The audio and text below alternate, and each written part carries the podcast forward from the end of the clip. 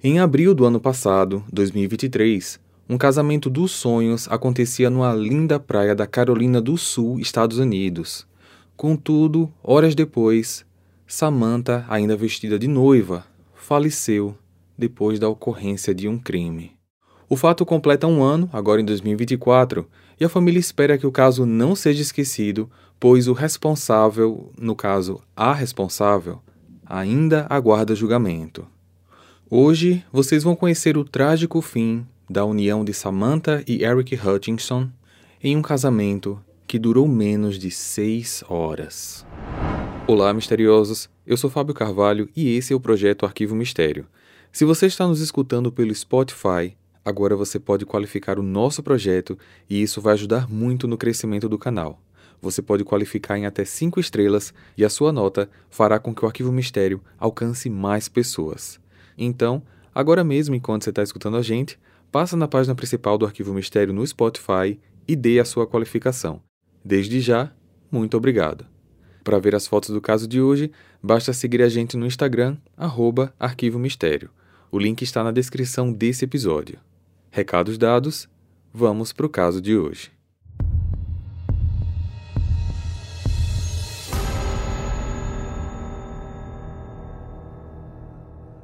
Samantha Miller nasceu na Carolina do Sul, Estados Unidos, no dia 27 de março de 89. Ela era descrita como uma mulher muito espontânea, que adorava fazer novos amigos e que estava sempre disposta a ajudar quem precisasse. Uma característica que todos falam sobre ela era o quanto a jovem era apaixonada pelo mar. Samantha namorava um rapaz chamado Eric Hutchinson e o relacionamento deles era visto por muitos como perfeito. Eles se davam super bem, se amavam muito. Então Eric a pediu em casamento, ela aceitou, e assim eles começaram a planejar a festa dos sonhos. O casamento aconteceu no dia 28 de abril de 2023, uma sexta-feira, e como era início de primavera, eles decidiram fazer tanto a cerimônia como a festa ao ar livre, no finalzinho da tarde com o pôr do sol, se estendendo até a noite na praia Folly Beach, principalmente pelo fato de que, como já falei, Samantha era apaixonada pelo mar. Os dois estavam radiantes, tudo saía como planejado. Samantha fez uma homenagem à mãe, Lisa Miller, dançou com ela. O dia estava muito bonito e ela disse várias vezes aos convidados que aquele era o dia mais feliz da sua vida. Só que, infelizmente, ninguém ali poderia imaginar que todo aquele conto de fadas iria acabar de maneira trágica ainda naquela mesma noite. Os noivos, agora casados, tinham reservado um carrinho de golfe que seria usado no final da festa para quando eles deixassem o local, pois eles passariam a noite de núpcias em um dos melhores quartos de um hotel daquela mesma praia. A distância entre o local da festa e o hotel não era grande e tudo ficava ali dentro mesmo na área interna, meio que privada, da praia. Pouco depois das nove da noite, um cunhado do Eric, chamado Benjamin, que dirigia o carrinho do golfe, foi buscar os noivos no local. Junto com ele, no banco da frente, estava o seu filho Brogan, de 17 anos. Eric e Samantha sentaram na parte traseira. Contudo, durante o trajeto entre o local da festa e o hotel, um carro em altíssima velocidade colidiu com o veículo. O acidente foi muito grave. O impacto foi tão grande que o carrinho de golfe foi arremessado e ficou destruído. Imediatamente, o socorro e a polícia foram acionados. Os paramédicos chegaram rápido. Brogan, o adolescente, foi o único que não se feriu severamente. Eric e Benjamin estavam em estado gravíssimo e, infelizmente, Samantha já estava sem vida. Ela faleceu aos 34 anos, ainda usando seu vestido de noiva. Benjamin sofreu múltiplas queimaduras. As queimaduras foram resultado do atrito do corpo enquanto sofria o movimento da inércia que o arrastou pelo asfalto e grama, precisou de atendimento especializado, teve que passar por cirurgias reparadoras e recebeu enxertos devido à tamanha gravidade. Eric foi o sobrevivente que mais se feriu. Ele fraturou vários ossos do rosto, teve hemorragias internas, uma leve hemorragia cerebral quebrou uma das pernas, lesionou vértebras da coluna e precisou de inúmeras cirurgias. ele ficou apagado por quase cinco dias e, quando começou a se recuperar e a acordar, a família e os médicos tiveram a difícil tarefa de contar ao Eric sobre o falecimento de Samantha.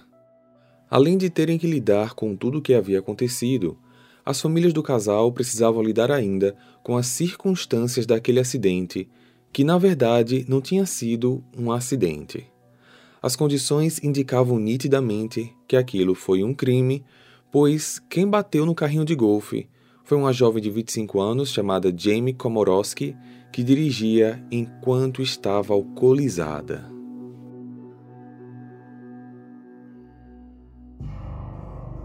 Segundo os policiais que atenderam a ocorrência no dia do acidente, Jamie estava visivelmente embriagada, cheirava a álcool, mal conseguia se manter em pé, chegando a quase cair enquanto era ouvida. Apesar de dizer que estava sóbria, ela se recusou a fazer qualquer teste para verificar a quantidade de álcool que havia consumido e então foi levada para uma delegacia. Lá, ela disse que estava bem, que havia bebido apenas uma latinha de cerveja e uma dose de tequila e tentou argumentar que tudo foi apenas um acidente. Mas, mesmo que tudo isso fosse verdade, o que posteriormente foi comprovado que não, foi constatado que ela dirigia ali numa velocidade muito maior do que era permitida na área. A velocidade máxima era 40 km por hora e Jamie estava a 105. E apesar de ter danificado bastante o carrinho de golfe, o carro que ela dirigia ter machucado muito Benjamin, quebrado quase todo o corpo do Eric e ter tirado a vida da Samantha, Jamie não teve qualquer ferimento. Quando soube que não voltaria para casa naquela noite e que seria mantida detida, ela ficou histérica. Dizia que não era justo, que foi um acidente e começou a bater com a própria cabeça na parede, dizendo que queria morrer. Com receio de que ela conseguisse se ferir gravemente ou tentasse algo contra a própria vida, as autoridades a encaminharam para uma ala de observação médica na própria prisão do condado. A justiça expediu na manhã do dia seguinte, em caráter emergencial, uma ordem para que fossem coletados exames toxicológicos dela. E assim, os testes apontaram que ela tinha três vezes mais álcool no sangue do que o permitido, ou seja, ela não havia consumido apenas uma cerveja e uma dose de tequila. Mas então, quem é Jamie? Jamie Lee Komorowski nasceu no dia 15 de setembro de 97 em Clinton, New Jersey. É formada em gestão de hotéis e turismo e teve vários empregos de meio período antes de conseguir um cargo em tempo integral como executiva de contas de logística na Total Quality Logistics, onde lá ela acabou conhecendo um rapaz chamado Ivan quem acabou se tornando seu namorado. Segundo relatos da própria Jamie, devido a uma depressão, ela passou a consumir álcool como uma forma de lidar com os problemas. E o álcool é algo realmente presente em sua vida, tanto é que basta acessar suas redes sociais, onde muitas de suas postagens são sobre festas e bebidas. Ela fez inclusive uma postagem onde aparece vestida para uma festa de Halloween, fantasiada de Buzz Lightyear do filme Toy Story, mas fazendo referências a bebidas alcoólicas. E detalhe que na época que ela postou essa foto, ela era menor de idade. Em 2017, quando ela já tinha mais ou menos 20 anos, aconteceu uma situação inusitada numa área de estacionamento. Parece que ela e uma outra motorista acabaram brigando por uma vaga e ela acabou vencendo a discussão. Contudo, ao retornar para o carro, Jamie encontrou um bilhete deixado pela outra motorista que dizia o seguinte: Lamento que sua mãe não tenha criado você para ser uma pessoa atenciosa. Espero que você tenha conseguido resolver o que era importante ao ponto de te fazer agir tão rude. Espero que você não seja sempre assim. Tenha um dia maravilhoso, você precisa.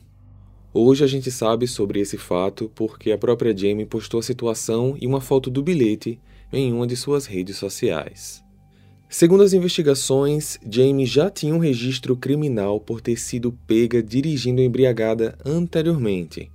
Já em relação ao dia do incidente, ela esteve em pelo menos quatro bares antes do choque dos veículos e em nenhum deles ela tinha consumido outra coisa a não ser álcool. Durante as três primeiras semanas em que esteve presa, Jamie fez um total de 271 chamadas telefônicas, mas apenas, apenas entre aspas, 128 foram completadas. Ela falou várias vezes com seus familiares, amigos, namorado e advogados, sempre repetindo que não acreditava que aquilo estava acontecendo, que tudo foi um acidente, que ela era uma boa pessoa. Ela sempre parecia minimizar o crime, como se o que houve fosse algo banal, que estavam potencializando a situação exageradamente e que tudo isso estragaria a vida dela para sempre. Ela ainda se queixou que na prisão não podia usar o controle remoto da TV, tinha que se levantar para mudar de canal, e que a comida servida não era do seu agrado, já que ela era obrigada a comer cachorro quente, no caso, pão e salsicha, e as almôndegas servidas eram sempre frias. Seu pai tentou alertá-la sobre o que ela estava falando durante as ligações, porque todas estavam sendo gravadas e a mídia estava cobrindo o caso de forma fervorosa mas os conselhos dele não adiantaram de nada. Jamie estava preocupada somente com o que as pessoas iriam achar dela, pois ela não queria ser apontada como uma pessoa má, ao mesmo tempo que não demonstrava qualquer sentimento de culpa ou remorso por ter ferido gravemente outras duas pessoas e ter tirado a vida da Samantha. Jamie foi acusada formalmente de um crime que nos Estados Unidos é conhecido pela sigla DUI, ou Driving Under the Influence, que, traduzindo para o português, significa dirigindo sob influência, sendo que essa influência pode ser de entorpecentes ilícitos ou lícitos, como álcool e até medicamentos com prescrição médica.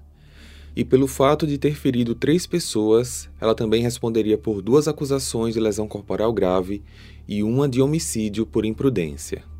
A família contratou dois advogados renomados que a representaram na primeira audiência, que aconteceu quase dois meses depois, em junho de 2023, onde seria feito o pedido de fiança para que ela pudesse aguardar o julgamento em liberdade, só que Jamie não apareceu. A defesa alegou que ela sofria de transtornos psicológicos causados por uma depressão grave. Foi dito também nesse dia que a acusada assumia ter problemas com álcool e teria feito tratamento psicológico por um tempo, mas abandonou. A audiência então foi prorrogada.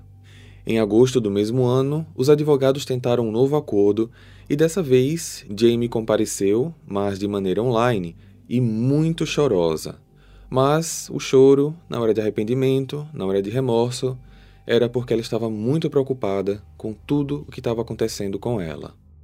O acordo consistia em se caso ela recebesse o direito à fiança, Jamie ficaria sob os cuidados da família e se comprometeria a retomar o acompanhamento com profissionais de saúde mental, além de não poder ingerir nenhum tipo de substância com álcool.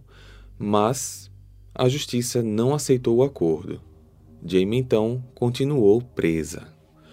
Contudo, os advogados pediram para que a justiça ao menos bloqueasse o acesso da mídia aos dados do processo, como também as gravações telefônicas, e isso foi acatado. A partir daquele momento, a mídia poderia até noticiar o caso, mas eles não conseguiriam divulgar os detalhes. Segundo as últimas atualizações, Jamie permanece presa aguardando o julgamento que deve ocorrer ainda agora em 2024. Dificilmente ela deve sair inocente desse processo. Eu prometo acompanhar o caso para atualizar vocês. Vou informar sobre a sentença através da aba Comunidade no YouTube, como também em todas as redes sociais do canal. Telegram, Instagram e no canal Arquivo Mistério do WhatsApp. Os links de todas essas redes sociais estão aqui na descrição.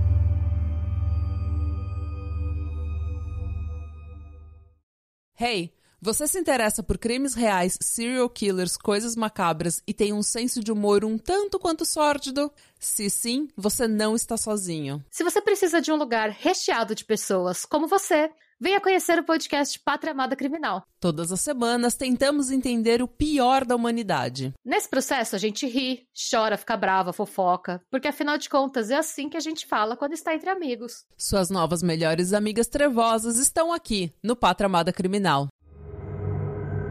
Eric entrou com uma ação contra Jamie e também contra todos os bares que ela passou naquela noite, já que ela estava muito embriagada e, segundo uma lei americana, o estabelecimento que comercializa bebidas alcoólicas também é responsável pela segurança dos seus clientes e, vendo que uma pessoa já está muito alterada, os funcionários não podem continuar vendendo bebidas, já que isso pode ocasionar problemas não só para essa pessoa, como também para terceiros, que foi exatamente o que aconteceu. Esses processos ainda estão em andamento. Uma curiosidade que não tem uma ligação direta com o caso, mas que é interessante citar, é que a mãe da Jamie, Tracy Komorowski, também ocasionou um acidente que resultou em uma vítima fatal, mas diferente da filha, ela não teve qualquer culpa no ocorrido. Em 2013, Tracy dirigia próximo a um local que estava acontecendo um incêndio, e a fumaça acabou tomando conta do veículo e ela perdeu totalmente a visibilidade com isso, ela acabou atropelando um bombeiro chamado Jeff Shirewar, que veio a falecer. Mas, como foi comprovado que foi acidental, ela não respondeu por nenhum crime. A mãe do Eric, Annette, criou uma ação de financiamento coletivo no GoFundMe, que é uma espécie de vaquinha online, para que a família pudesse arcar com todas as despesas do funeral de Samantha e com o tratamento dos feridos no acidente. Assim, eles arrecadaram cerca de 360 mil dólares, que também foram usados posteriormente para uma linda cerimônia em memória da Samantha, na mesma praia onde ela e o Eric se casaram. Mesmo bastante debilitado, recém-liberado do hospital e usando uma cadeira de rodas, Eric compareceu ao local da homenagem que aconteceu no dia 13 de maio de 2023. Flores brancas e vermelhas foram distribuídas, eles cantaram e celebraram a vida feliz que Samantha teve. Vários surfistas da região que souberam do caso e da cerimônia também se fizeram presentes e ajudaram para que aquele momento se tornasse memorável. Um muro no local do acidente também foi pintado com uma visão da praia do dia do casamento e com as escritas Sam e Eric Forever. Como se já não bastasse a dor para o Eric de perder uma esposa e para Lisa de perder uma filha, genro e sogra estão ao mesmo tempo enfrentando um outro processo sério na justiça, para onde devem ser encaminhados os bens de Samantha. Segundo as leis da Carolina do Sul e também em muitos outros lugares do mundo, quando alguém morre sem deixar testamento, os beneficiários seguem uma linha por grau de parentesco. O primeiro beneficiário direto é o cônjuge. Sem cônjuge, o próximo beneficiário direto passa a ser a linha de descendentes, filhos, netos e etc. Sem descendência, eles vão para ascendência. O direito passa para os pais. Sem pais, os irmãos. Depois os avós, depois os tios e assim vai. Tudo segue uma ordem considerada pela justiça como grau de parentesco em relevância.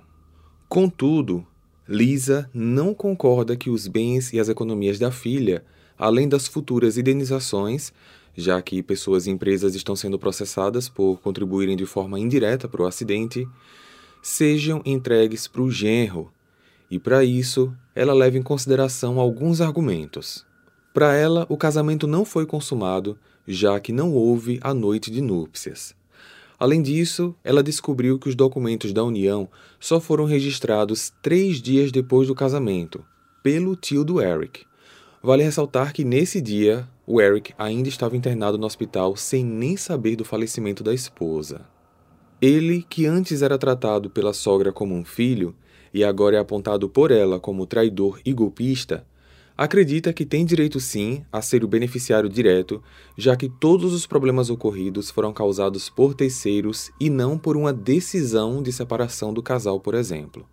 Mas mesmo assim, para evitar todo o estresse, e acabar com um pouco de força que ele tem para seguir em frente, Eric avisou que estaria disposto a formalizar um acordo onde ele entregaria 50% de tudo o que ele recebesse como beneficiário da Samantha.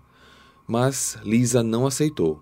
Ela questiona a validade do casamento, acusando o genro de fraude e briga na justiça pelo que ela acredita que seria o desejo da filha, que a família dela fosse a única beneficiária. E vocês, misteriosos, o que acham de todo esse caso? Qual a pena deve ser aplicada para Jamie após dirigir embriagada e causar esse terrível acidente? E sobre o direito aos bens Quem tem razão nesse caso? Deixe sua opinião aqui nos comentários e nos vemos então no próximo episódio. Até lá!